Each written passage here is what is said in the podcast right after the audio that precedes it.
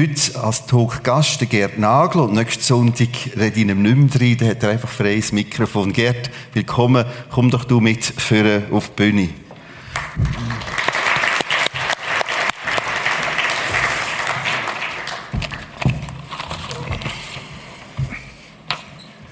Ab wann ist Glaubensmut Glaubensmut? Ab wann ist Glaubenskrise Glaubenskrise? Ich denke, wenn wir über das Thema heute miteinander nachdenken, ist, glaube ich, noch wichtig zu definieren, was ist überhaupt eine Krise, sonst äh, verstehen wir uns nicht. Darf ich das kurz sagen? Ganz bei dir. Ähm, nicht, wir Menschen leben und brauchen das und wollen das in ordentlichen Verhältnissen. Wir brauchen Strukturen, wir brauchen Berechenbarkeit, wir brauchen Verlässlichkeit. Schon von Baby an Beziehungen, in denen wir leben. Und das ist für uns ein stabiler Rahmen. Jetzt gehört aber auch dazu, dass der stabile Rahmen eine Ehe, eine Gemeinde, ein Sozialwesen in einem Staat und so weiter herausgefordert wird. Unter Umständen massiv. Wie jetzt in der, wie heißt das Viech da? Corona. Ist das eine Krise? Sind Herausforderungen das Leid, wo wir zum Teil, wenn wir einen Angehörigen verlieren, wenn wir die Stelle verlieren, ist das eine Krise. Das ist keine Krise. Corona ist keine Krise. Was ist denn eine Krise? Jetzt bin ich bei dir. Glaubensmut, Glaubenskrise. Die Frage ist doch, wie gehen wir um mit der Situation? Wie tun wir uns stellen? Haben wir noch die Ressourcen, die innere Kraft, uns diesen Herausforderungen zu stellen? Um unseren Rahmen, wenn er mal ein bisschen schief hängt, wieder gerade zu rücken. Glaubensmut, ich rede jetzt über Glaubenskrise, es gibt ja andere Krisen. Mut ist die Fähigkeit, die innere Sicherheit, ich kann mit dieser Situation umgehen. Das ist Glaubensmut. Hat sehr viel mit Vertrauen zu tun. Mit Gottvertrauen. Glaubenskrise, Corona oder Glaubenserschütterung oder Zweifel oder Herr, ich glaube, hilf meinem Unglauben. Das ist keine Krise. Das ist normal. Das gehört dazu, wenn wir wachsen wollen. Aber wenn wir mit diesen Herausforderungen nicht mehr umgehen können, wenn wir resignieren, wenn wir Angst bekommen, wenn wir uns in einer traurigen Spirale immer tiefer in den Boden hineinschrauben, jetzt sind wir in der Krise. Also die Krise ist eine nicht erfolgreiche Meisterung von einer Herausforderung. Und wenn die Krise weitergeht, dann gibt es eine Katastrophe verlangt das immer wieder einen neuen Entscheid für den richtigen Umgang. Sag's nochmal. Verlangt das immer wieder einen neuen Entscheid für den richtigen Umgang? Was meinst du?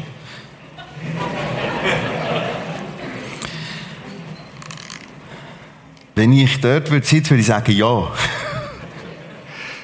ja. Mhm. Wir sind immer herausgefordert. Und René, ich denke, ein Problem haben wir heute, wir Menschen, gerade in der Schweiz, in diesen gesunden Verhältnissen. Jetzt merken sie, jetzt sind wir herausgefordert in der jetzigen Situation. Aber wir haben ja so viel verlehrt. Mhm. Es läuft doch alles gut. Wir sind super versichert. Wir, es gibt keine Armut. Also wenn ich sie mal vergleiche mit anderen Ländern. Äh, äh, ja, wo ist das Problem?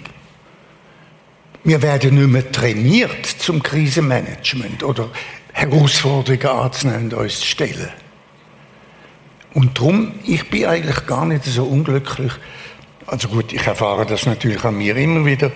Wenn so eine Krise nach dem, äh, nicht Krise, eine Herausforderung nach der anderen kommt, wo einem, wie eine Infektion, wo man hat, man wird immunresistent und wo so die Herausforderung einem stärker und stärker und stärker machen und immer wieder zwingend Entscheid zu treffen. Das ist dieses Jahr. Mhm. Gibt es ein Frühwarnsystem? Sie merken, jetzt wird aus einer Herausforderung eine Krise oder es könnte eine Katastrophe daraus geben, um es in deinen Worten zu formulieren. Gibt es ein Frühwarnsystem? Erste Anzeichen, wo ich merke, jetzt könnte es kippen? Ja, ein Frühwarnsystem, ich denke, während einer Entwicklung von einer kritischen Situation, wo könnte nachher in eine Krise hineinführen, das ist schwierig, da, da, da kann jetzt rein drin hin. Und darum laufen die Leute in, in Probleme und, und Burnouts und so weiter. Aber wenn, man, wenn die Krise anfängt, wenn man am Beginn von dieser Krise ist, dort gibt es Frühwarnsystem. Das ist ganz einfach. Im Moment, wo ich unsicher werde, wo ich das Gefühl habe, ich habe es nicht mehr im Griff, wo ich Angst habe, wo ich Angst habe, wo ich plötzlich meine, ich tue Kontrolle verlieren. Ich kann gewisse Sachen nicht mehr in der Logik zusammenknüpfen. Wenn diese Signale kommen, dann ist Feuer im Dach. Heißt was machen?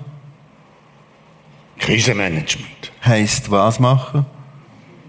Was besteht, also aus was besteht das Krisenmanagement?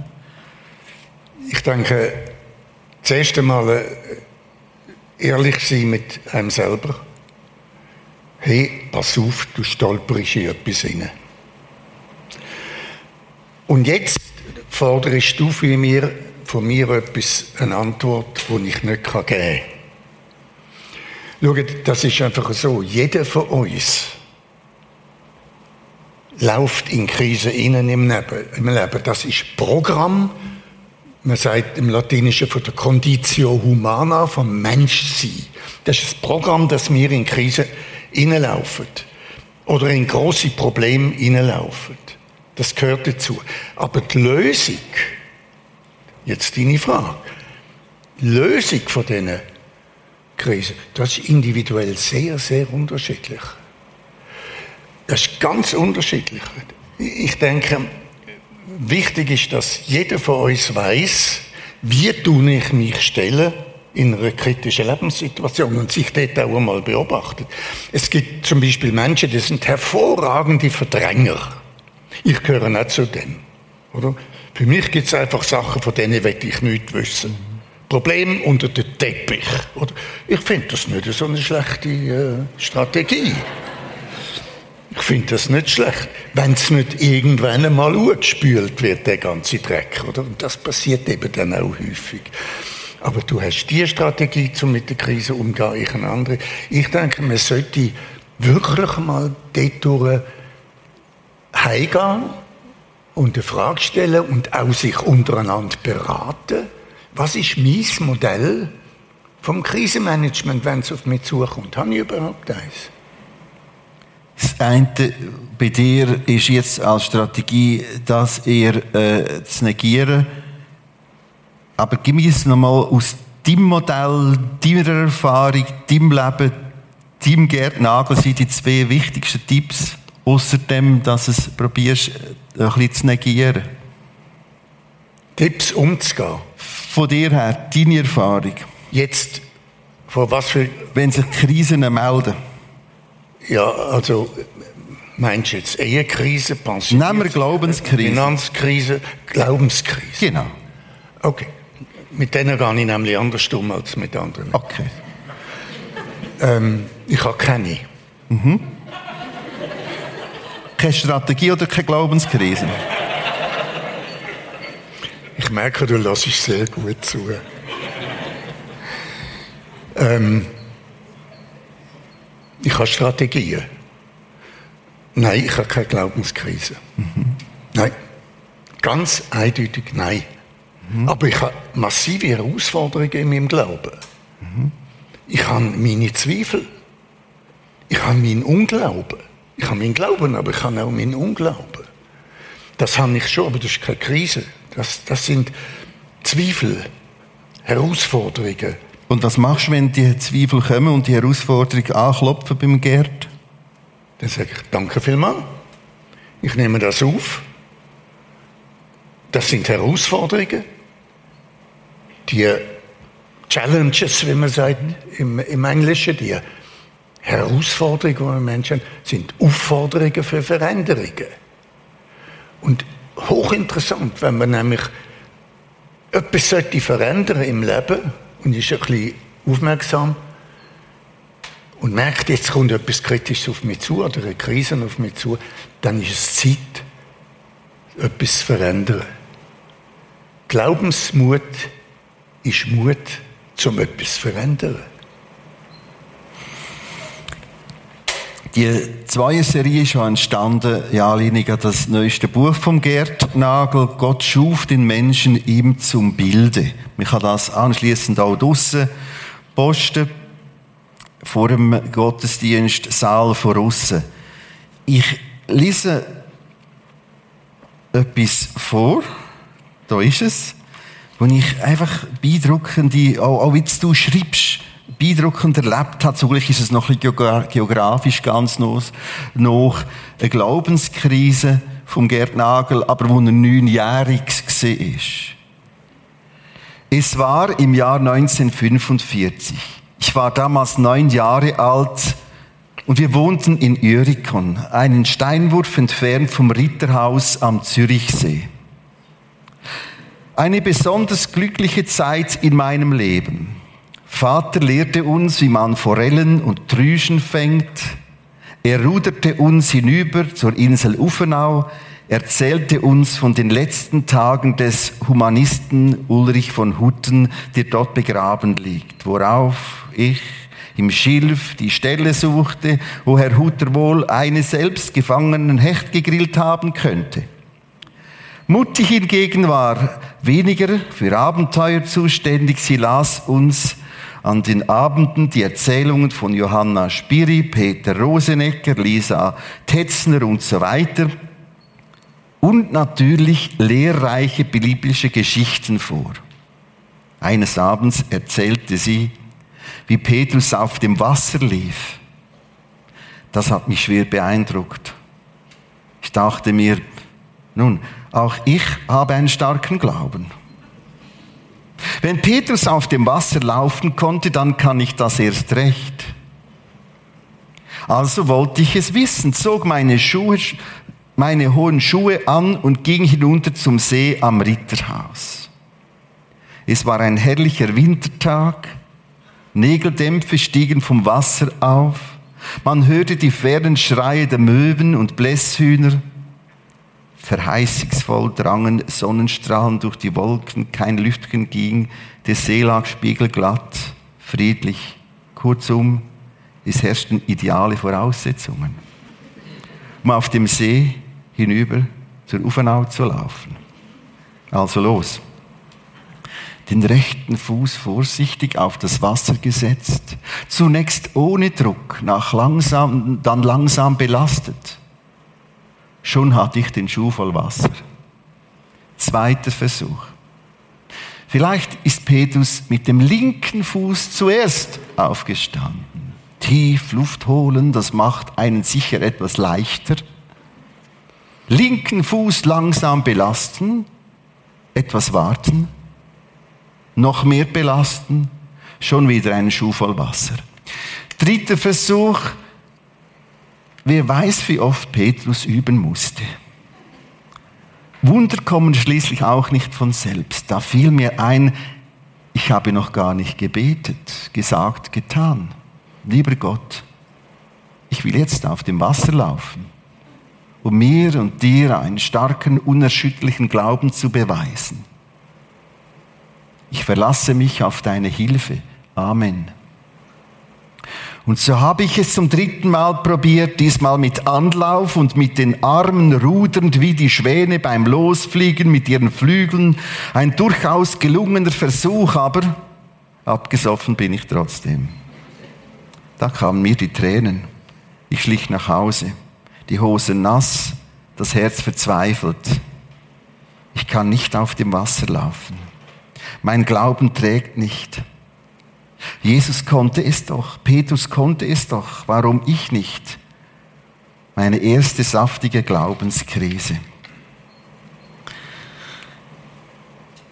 Du schriebst ein Kapitel, mit der zuerst äh, mit dem Titel, wo man gar nicht weiß, was soll das, dort steht, ich will dich.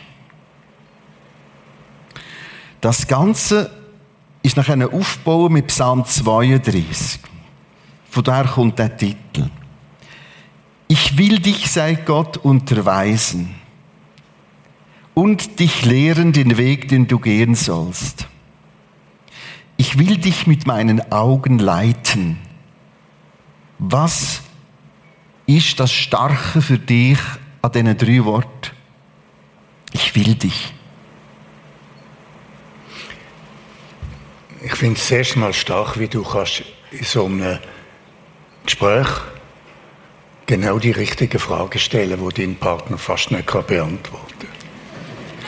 Nein, es macht der René wirklich. Ich finde es super.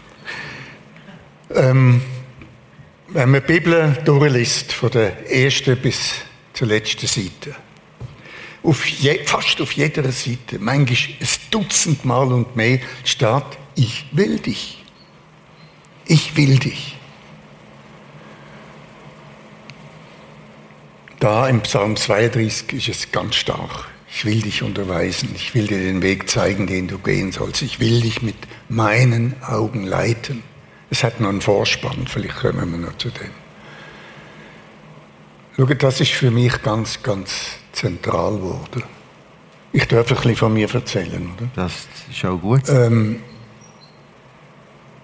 weil ich gar nicht aufgewachsen bin als ein Mensch, wo das Echo geben kann, weil ich will dich, verlangt nämlich ein Echo. Ich bin aufgewachsen in einer Erziehung und in einem Beruf, was heißt, was will ich? Was will ich mit der Karriere? Was will ich? Und ganz spät erst ist mir klar geworden, dass das Ich will dich unterweisen und so weiter ein Satz ist, wo gar nicht endet mit einem Punkt. Der endet mit einem Doppelpunkt. Ich will dich. Und ich habe alles parat für dich. Aber nur wenn du auch willst, sagt Gott. Ich will dich schon. Aber was willst du? Und die ungeheure Freiheit, die Gott uns gegeben hat, sieht man da drin.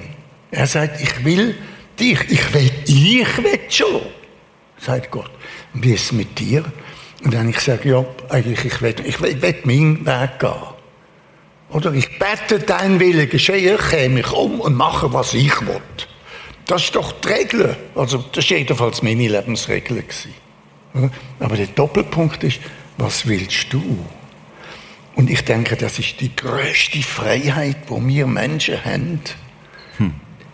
dürfen eine Antwort zu geben auf die Frage von Gott, was willst denn du? Und dann wartet Gott.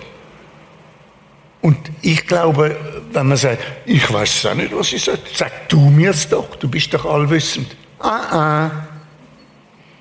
Ich habe dir einen, Kopf gegeben, ich habe deine Erfahrung, dir Erfahrungen gegeben, ich habe dir mein Wort gegeben. Hast du es überhaupt schon mal gelesen? Du, du entscheiden. Du, du entscheiden. Okay, dann tu ich entscheiden. Und dann kommt aber der Doppelpunkt. Du, du entscheiden.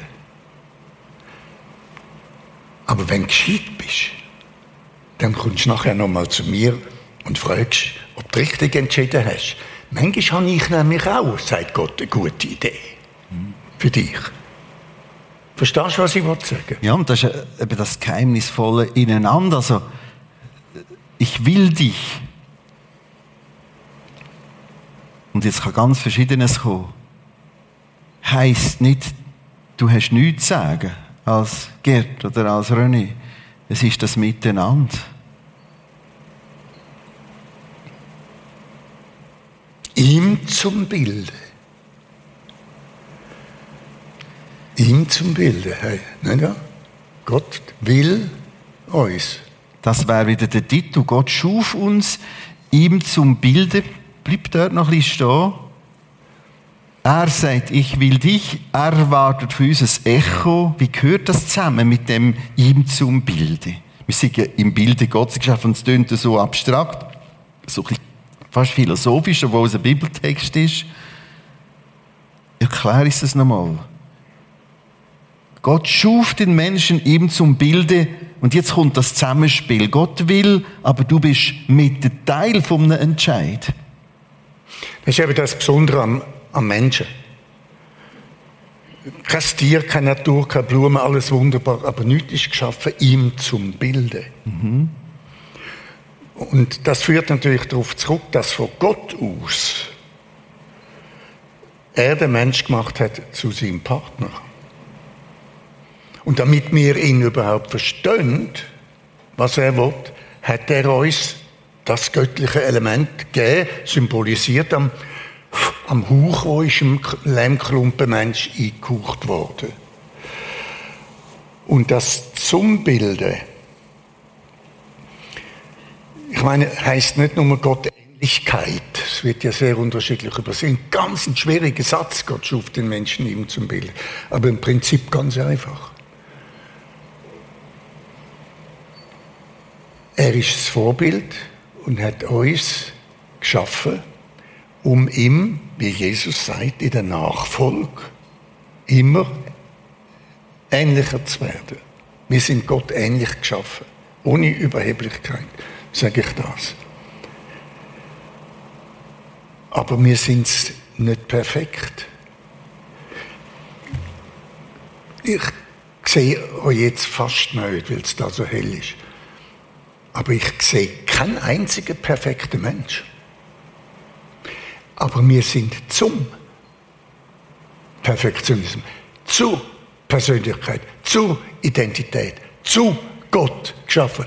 Das ist eine Bewegung, das ist eine Entwicklung, das ist eine Herausforderung. Da gibt es Herausforderungen, da gibt es Krisen, auf und ab. Das geht immer so, aber es geht immer darum. Was macht das denn mit dir ganz persönlich, wenn man das überlegt? Gott sagt, ich will dich, Gerd. Das ist schon enorm. Ja, es ist unfassbar. Das ist unfassbar. Ich will dich. Übrigens, ich bin ja so in einem Team und wir machen Männercamp jedes Jahr. Jetzt kommen so 150 Männer und wir reden über männliche Identität. Langes Wochenende, Handyverbot, einfach nur dürfen wir an uns arbeiten. So. Und aus dem ersten Camp bin ich heimgekommen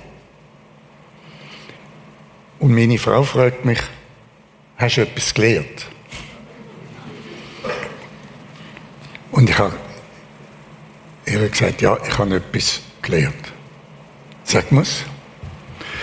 Und ich gesagt, ich brauche dich nicht.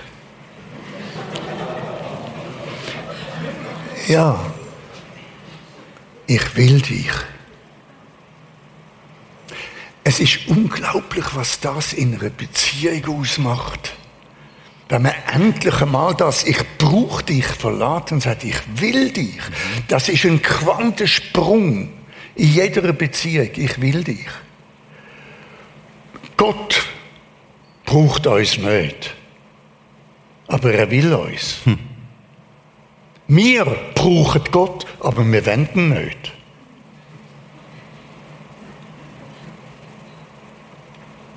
Du glaubst es nicht, oder? Das ist so. Ich will dich. Und das Bekenntnis, wenn man das ganze Leben lang betet hat, dein Wille geschehe. Dein Wille geschehe. Und man kehrt sich um und macht das, was man selber will. Und ich habe das auch beschrieben in dem Buch, unter dem ich will. Also. Eines Tages ist mir das klar geworden. Was habe ich eigentlich gemacht? Betet, dein Wille geschehe. Und dann aufs Wasser gestanden. Ja, dein Wille geschehe. So, jetzt, jetzt laufe ich, dein Wille geschehe. Paff. Oder das wird ja eben in einem Nachfolgevers interessant zusammengefasst, was du jetzt sagst. Also wir haben vor allem vor einer Nummer den Vers 8 gelesen. Da gibt es ja den 9. Vers. Ich lese nochmal ab 8. Ich, sagt Gott, will dich, und jetzt kommen unsere Namen, unterweisen, dich lehren den Weg, den du gehen sollst. Ich will dich mit meinen Augen leiten. Sei nicht wie Esel, äh, Ross, wie Maultier ohne Verstand, mit Saum und Zügel, ist seine Kraft zu bändigen. Wir sind schon ein störrisches Geschöpf. Ja, also du nicht, aber ich. Ich bin auch so ein Kalb gewesen, ah. Aber klar, ja. Und das Ich will dich unterweisen. Oder das Missverständnis ist, ja, habe ich da nichts mehr zu sagen? Hm? Ich bin da entmündigt, er will, boah, mach's. Nein, nein. René, ich will dich, jetzt wo du pensioniert bist, mhm. sagt Gott, ich will dich führen. Mhm. Willst du dich auch führen von mir? Und dann gebe ich dir ein paar Trickli mit auf den Weg. Nicht ich, Gott. Ja.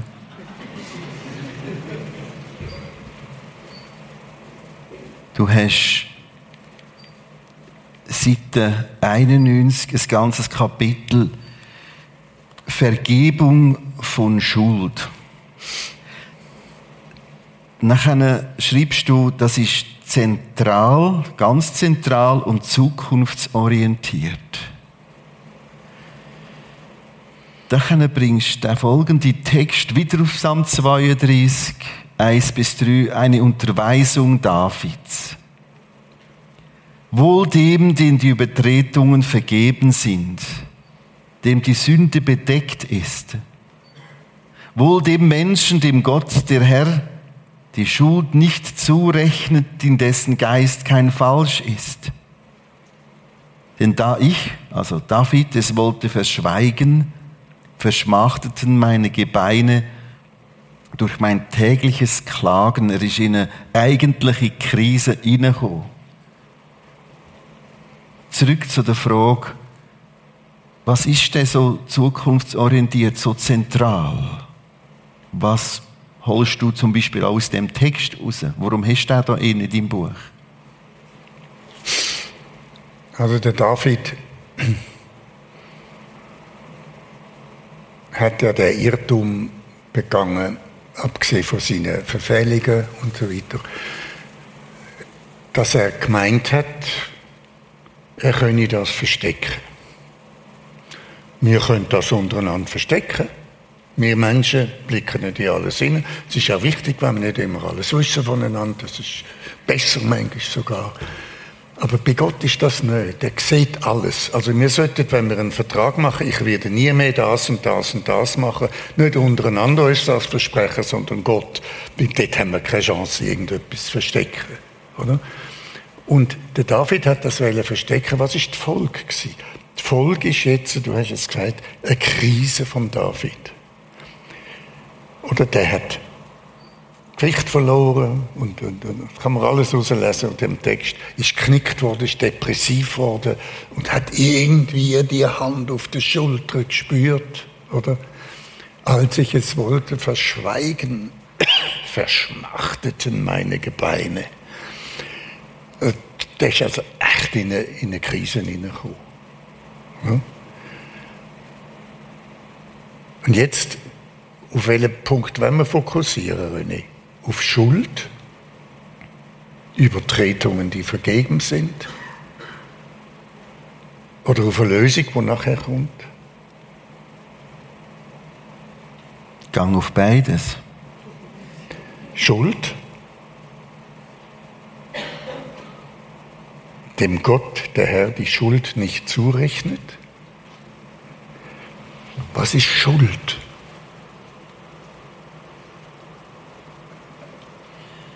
Was ist Schuld? Ist Schuld gleich Sünde? Nein. Unsere Sünde ist ja vergeben. Was ist Schuld? Ich weiß es auch nicht genau, wie es Gott sieht. Ich sehe es so. Schuldig mache ich mich, ich werde schuldig gegenüber Gott. Wenn ich es zulasse, dass sich etwas in meine Beziehung zu Gott zwischen ihnen drängt. Dass meine Beziehung in Knick bekommt. Und das kann ich aus dem Psalm 32 herauslesen. Das macht mich schuldig, wenn ich die Beziehung zu Gott nicht stark aufrechterhalte, sondern immer erlaube, dass etwas dazwischen kommt. Und es ist ja stark, die unterstrichene Formulierung, bedeckt, nicht anrechnen. Ja.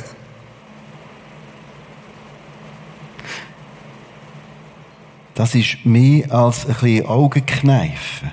Der rechnet völlig anders.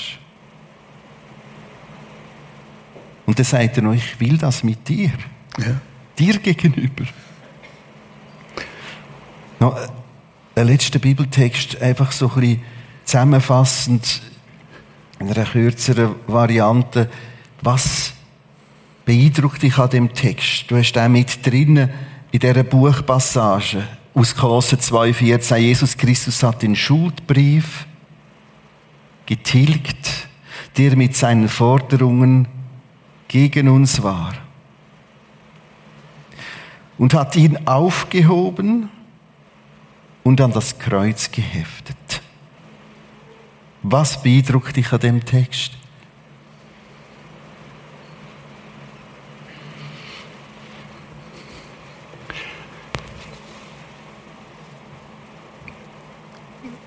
Sind jetzt ein bisschen weiter weg. Aber die Frage, hat eigentlich Jesus je eine Krise gehabt? Ich lasse die Frage mal offen. Der Jesus, das beeindruckt mich, das Bild am Kreuz mit Nägeln angeheftet, als Kreuz geschlagen. Das Bild ist immer wieder vor mir und erschüttert mich. Das Leiden von unserem Heiland. Aber das ist wahrscheinlich für Jesus etwas völlig anderes als für mich, oder? Und jetzt stirbt er am Kreuz, er wird abgenommen. Und was bleibt zurück? Ein Zettel. Am Kreuz bleibt ein Zettel zurück. Er hat ihn ans Kreuz geheftet, den Schuldbrief getilgt. Es ist vollbracht. Für dich, René, habe ich das da. Für dich. Schau dort. Du bist nicht mehr schuld. Du kannst dich immer wieder schuldig machen oder schuldig fühlen, aber deine ganze Verfehlung ist alles tilgt. Der Weg ist jetzt wieder offen. Es steht deine Schuld nicht mehr unüberwindlich zwischen dir und mir. Das, ich finde das Bild unglaublich. Der, der, der Satz im Kolosserbuch ist einer von den ganz grossen Sätzen in der Bibel. In unserem Gespräch, und das ist die letzte Herausforderung heute Morgen für dich, da hast du mir gesagt, das hängt mit dem Alter zusammen, die letzten Jahre des Lebens sind eine Zubereitung auf den Tod und das ist spannend. Was meinst du mit dem? Was ist denn da spannend? Ja, ist wahnsinnig spannend. Ähm, ich habe das voll akzeptiert, dass unser Leben endlich ist und dass ich so auf der Abschussliste bin. Und ich habe auch keine Angst davor. Und ich tue wirklich eine enge Beziehung dort zu Gott. Und am Abend wenn ich dann so das äh, Abendgebet spreche, so den Kant Canticus Simeonis da, jetzt ist es Zeit, Herr, zu gehen, oder? Dass ich, wenn du mich heute Nacht willst, nehmen bist du gut, nimm mich. Das ist eine Vorbereitung. Ich bin bereit. Und dann, wenn ich am Morgen verwache, hey, Halleluja, wir sind noch da. Was machen wir jetzt mit dem Tag? jetzt haben wir wieder. ähm, ich habe das jetzt ein bisschen in ein Bild gefasst. Aber ich denke, die Vorbereitung, das ist das Schöne in meinem Alter, man kann sich da effektiv vorbereiten, weil ich bin überzeugt, da kommt noch etwas ungeheuer Spannendes. Das ist ja auch dieses Thema Lichter in der Nacht und so weiter. Da kommt, eine unglaublich spannende Zeit und ich werde die schon erleben. Aber ich bin natürlich auch wahnsinnig traurig, wenn ich müsste gehen. Das ist auch so. Aber mit dieser Ambivalenz kann ich leben. Geht bett doch noch mit uns. Ist schon fertig? Ja.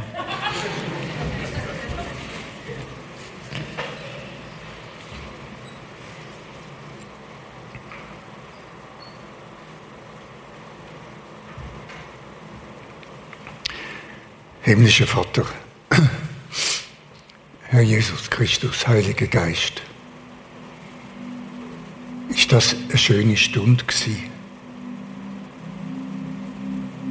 Wir haben so das eine oder andere gesagt, René, aber jetzt tu doch das eine oder andere Wort in die Herzen senken von uns, dass wir es mitnehmen und darüber nachdenken. Du bist so ein gütiger Vater und sagst, ich will dich. Du willst uns leiten. Wir sind manchmal so wie die Multiere, wo man muss bändigen. Ich bitte, du uns nicht nur leiten, sondern auch uns helfen, dass wir lehren, uns leiten zu lassen dass wir es lernen, mit deinen Augen zu schauen. Dass wir es lernen, deine Wege zu erkennen und dir zu gehen. Himmlischer Vater, ich bin heute so bewegt von deiner Gemeinde. Von dieser Kraft, die ausgeht. Von dem Engagement von all deinen Mitarbeitern. Und von allen, die da jetzt sitzen und zusammengekommen sind. Das ist gemeint das Zusammenstehen, miteinander die Kraft entwickeln. Danke hast du uns das so plastisch wieder vor Augen geführt. Ich danke dir. Amen. Amen. Und Gerd, wir danken dir, dass du einfach hast äh, reinnehmen und reinschauen Es hat uns geholfen. Danke dir viel, viel mal für dein Engagement.